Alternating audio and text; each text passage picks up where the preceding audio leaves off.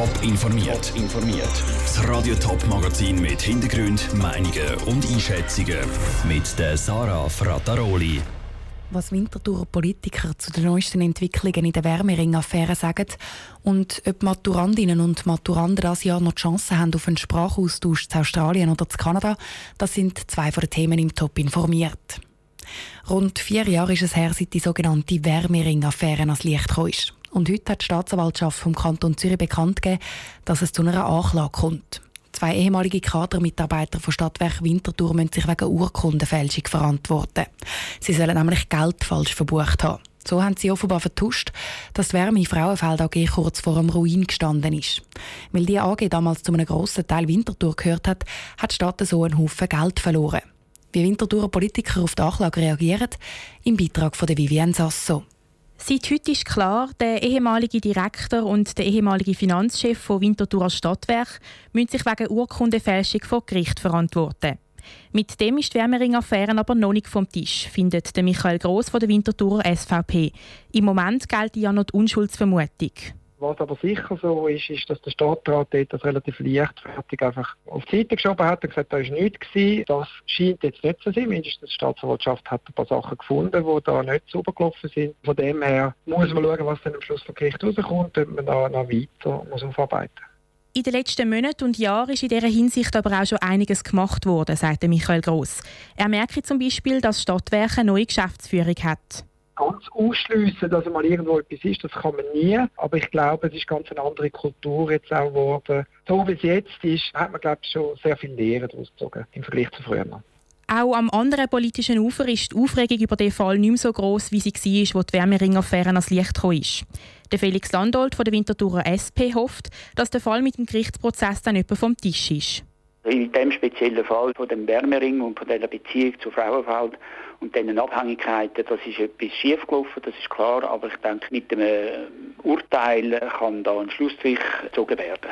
Nicht vor Gericht verantworten muss sich übrigens der ehemalige Stadtrat Matthias Gfeller. Er ist hier für Stadtwerk verantwortlich. Die Staatsanwaltschaft hat das Verfahren gegen ihn aber eingestellt. Mit dem ist der Felix Landolt von der SP einverstanden.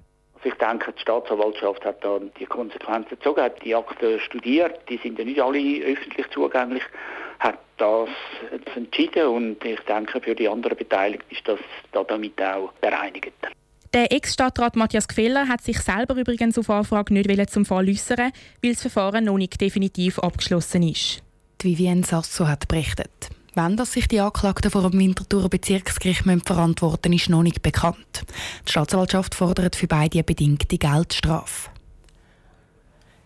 Die Semester sind bald um und ein Haufen Schüler würden im Moment eigentlich gerne einen Sprachaufenthalt planen. Sydney, Vancouver und Madrid gehören da zu den beliebtesten Destinationen.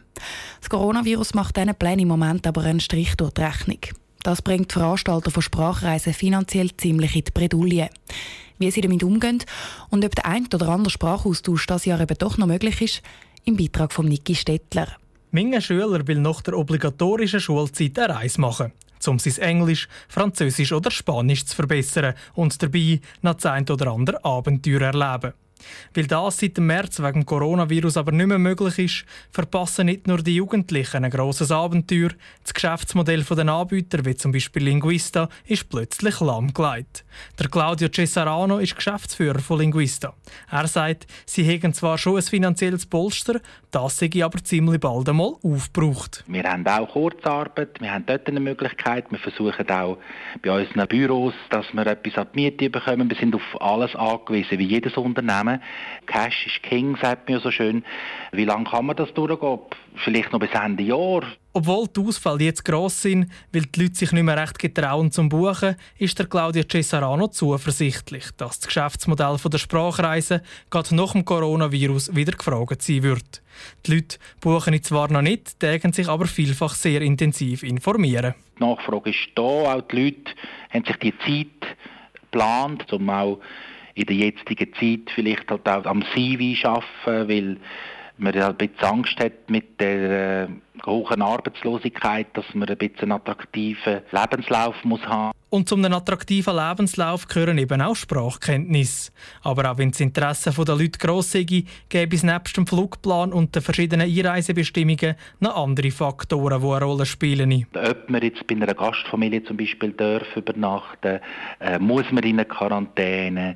Und das ist immer noch sehr, sehr unklar. Und im Moment ist das von Land zu Land noch verschieden. Und wir können nicht aktiv verkaufen für den Sommer, aber wir verkaufen aktiv bereits für den Herbst, vor allem in Europa. Sprachaufenthalt auf anderen Kontinenten, wie zum Beispiel Australien, sind Stand jetzt frühestens Anfangs nächstes Jahr geplant. Der Niki Stettler hat berichtet. Der Claudio Cesarano geht davon aus, dass Sprachreisen in Zukunft schneller ausgebucht sind. Das, weil es vermutlich weniger Gastfamilien gibt, die Sprachschüler aufnehmen wollen. Weil ein Sprachschüler aus dem Ausland ist eben auch immer ein Ansteckungsrisiko. Und vom Coronavirus jetzt zu einer anderen Krankheit. Diese Diagnose wird garantiert kein Mami und kein Papi jemals hören. Ihr Kind hat Krebs.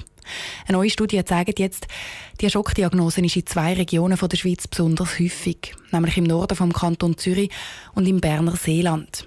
In diesen Regionen gibt es auffällig viel Hirntumor bei Kindern. Die Gründe für die Häufung sind noch unklar.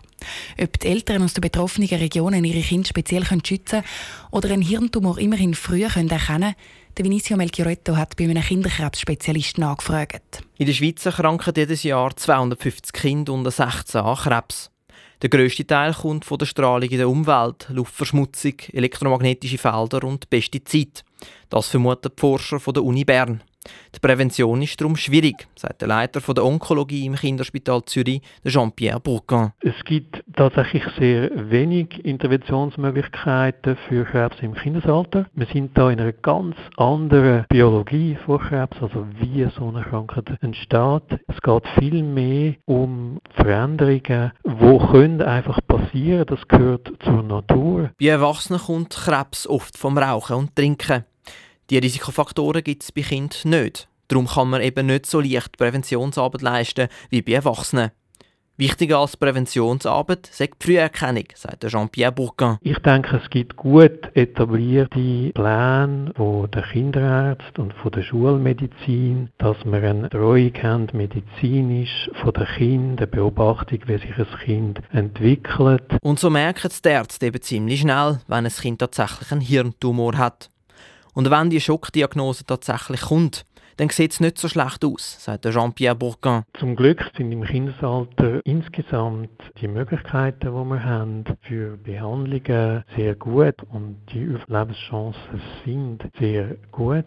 Es gibt immer noch einen riesigen Bedarf für weitere Entwicklung, Forschung. Forschung wie eben zum Beispiel die von der Uni Bern, wo eben gezeigt hat, dass Zürich und Bern mehr Kinder einen Hirntumor bekommen.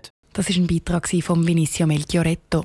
Die Studienleiter von der Uni Bern wollen jetzt herausfinden, was genau geschuld daran ist, dass Zürich und Bern die meisten Kinder an einem Hirntumor erkranken. Sie vermuten unter anderem genetische Gründe. Top informiert, auch als Podcast. Mehr Informationen gibt es auf toponline.ch.